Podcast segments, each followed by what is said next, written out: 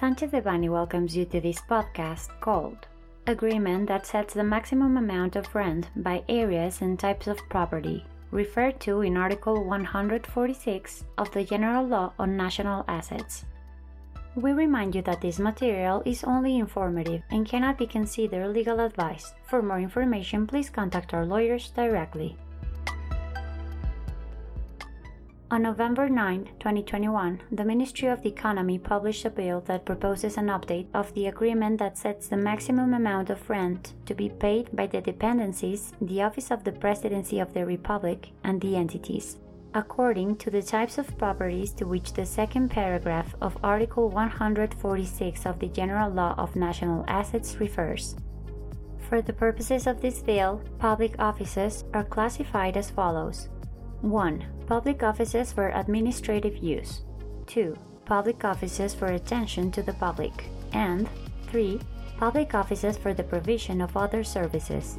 This bill is established as part of the austerity, rationality, and budgetary discipline measures that real estate leases must seek to maximize economy, efficiency, and functionality strictly exercising public resources in adherence with the applicable legal provisions, with the purpose of justifying the proper use and expenditure of the income generated by the leasing of real estate. Regarding the proposed amounts in the case of new lease contracts and or updates, renewals and or continuation of real estate leases, the amount of the lease shall not exceed the amount of 317.65 Mexican pesos per square meter before the value added tax. When the properties have parking spaces, the amount of the agreed rent may not exceed the amount of 353.63 Mexican pesos per square meter before value added tax. In any case, the agencies, the Office of the Presidency of the Republic, the entities, and other public entities must have a valid appraisal and may not agree as tenants to amounts greater than those already mentioned, even when the indicated amount in the opinion of the appraisal is higher.